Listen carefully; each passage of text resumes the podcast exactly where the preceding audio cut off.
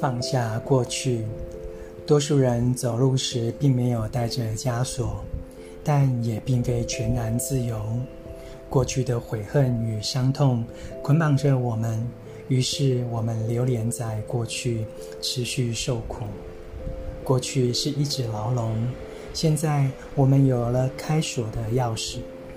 回到当下此刻，吸气时，将心带回到身体这个家。每跨出一步，就抵达此时此地。这里有阳光、绿树，还有小鸟在欢唱。成都一行禅师怎么走？